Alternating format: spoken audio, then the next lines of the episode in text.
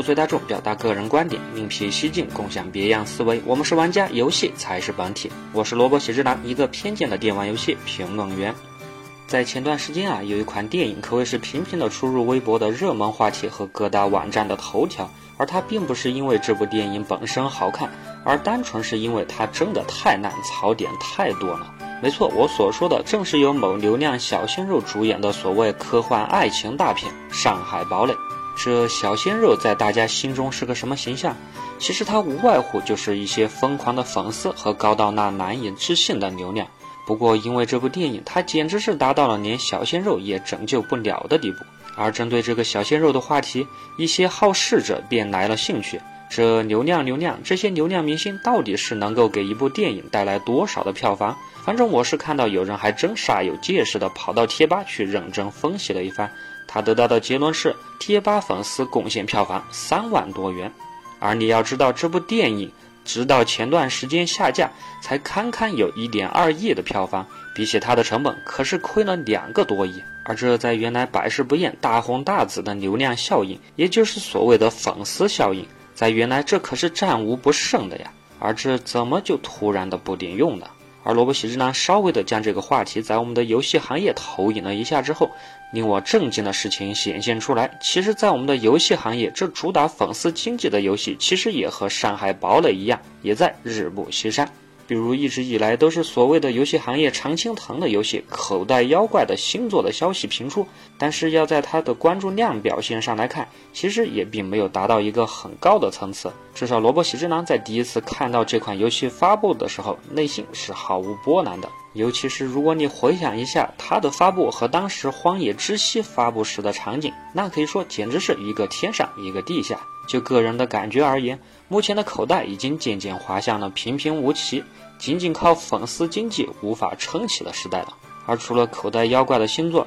就连怪物猎人系列也同样如此。比如最新的怪物猎人 V 的版本，你觉得它公布的时候到底给了你多少的震撼？如果你觉得那都算震撼的话，那么你完全可以去找找当时 FF 七重置版公布时候的疯狂的画面。所以，如果现在来看，像原来那种纯靠粉丝就能撑起半边天的做法，目前已经略微的过时，而究其原因，萝卜喜之男可能觉得有以下的几方面因素：第一，就是因为粉丝向的游戏，他的粉丝真的捧得太过的疯狂。正是因为一些游戏系列的成功，所以让它诞生了大量的疯狂的粉丝。而作为游戏的制作者，他们往往就会错误的以为他们自己永远走在玩法的最前沿。本来在他游戏中一些过气的，还有很多改进地方的玩法，就是因为卖的太好而让他们蒙蔽了双眼。进而的这些被捧的明星，这些被捧的游戏，他们的制作方就会越来的越坐井观天。没有几个人忍得住糖衣的炮弹。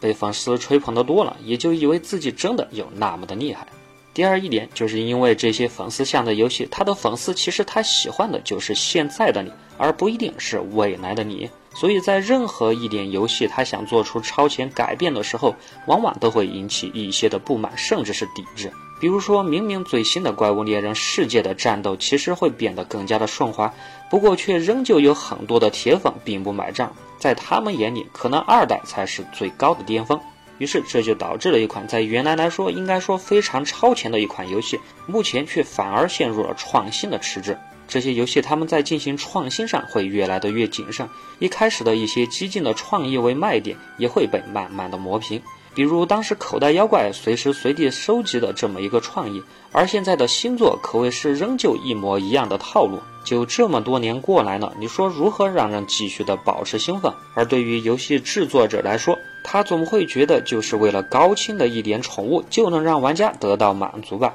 难道你就真的没有幻想过，是真的骑着喷火龙飞上火山去大战古拉顿吗？然而，像这些想法虽然看似非常的好，不过对于一款长青的老游戏而言，却过分的激进。像这种过分激进的想法，如果一旦做不好，一旦做失败的话，可能这整个系列就会彻底的报废，这几十年的口碑也会毁于一旦。比如现在萝卜喜之郎就想到一个真实的例子。像原来那个极度知名的同人界的传说级游戏《东方飞翔天》，这款游戏在它的《飞翔天》和《泽》之后的各类作品，虽然东方的粉丝就算到现在也几乎没少多少，但是就算是这样，大家也仍旧没法忍受太过创新的续作。甚至连手感和玩法都完全不同的新作，总让人感觉是一款彻底的其他作品。更何况，你格斗游戏是可以这么改变的吗？所以，这也就是为什么一些大型的公司、一些经典的游戏，它改革太难太难，它改革也越来越慢。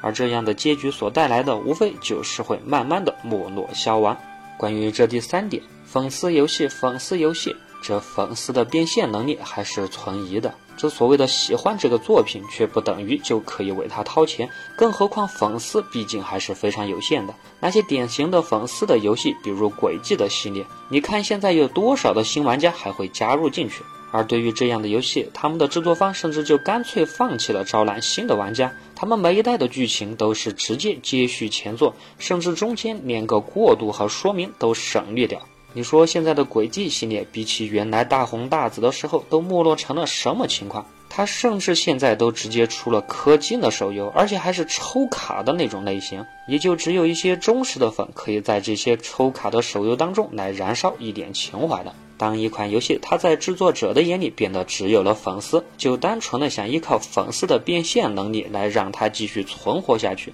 那么我觉得它也就走上了没落之路。这第四点，之所以现在的粉丝游戏不好赚钱，那绝对要提的是，我们现在的玩家已经不像原来那么好骗了。你看，如今的网络如此发达，不是原来玩家只能通过杂志来了解游戏的时代，也不是只能通过大咖来宣传来感受游戏的时代了。这好不好玩，只要他自己不懒，随便点开两个试玩的游戏视频，这游戏是好是坏，口味都暴露无遗。于是，就算是那些无脑粉丝们的无脑推荐，也难以让更多的玩家去跟风去玩这款游戏。另外，如今玩家的需求也是越来的越多元化，玩家们有太多太多的选择。一款游戏出来，它类似的游戏的作品往往是成山一般的多。一些游戏的每一个细节都可能被人放大，每一个缺陷都可能直接导致玩家的抛弃。于是，从以上的四点来看，萝卜喜之郎还是觉得做所谓的粉丝游戏的衰退，这其实是一种必然，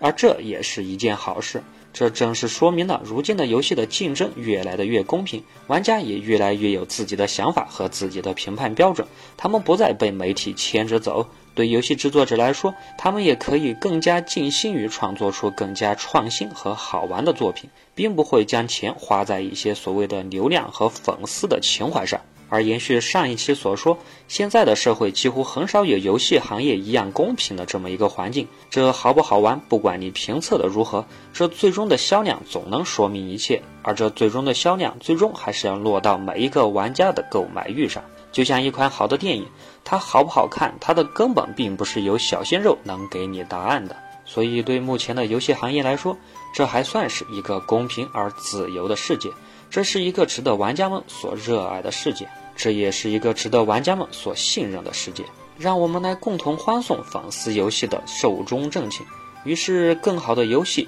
他们就会踏着更加的自信而向我们走来。好了，这一期电玩有偏见就到这里，我是萝卜斜之男，我们下期见。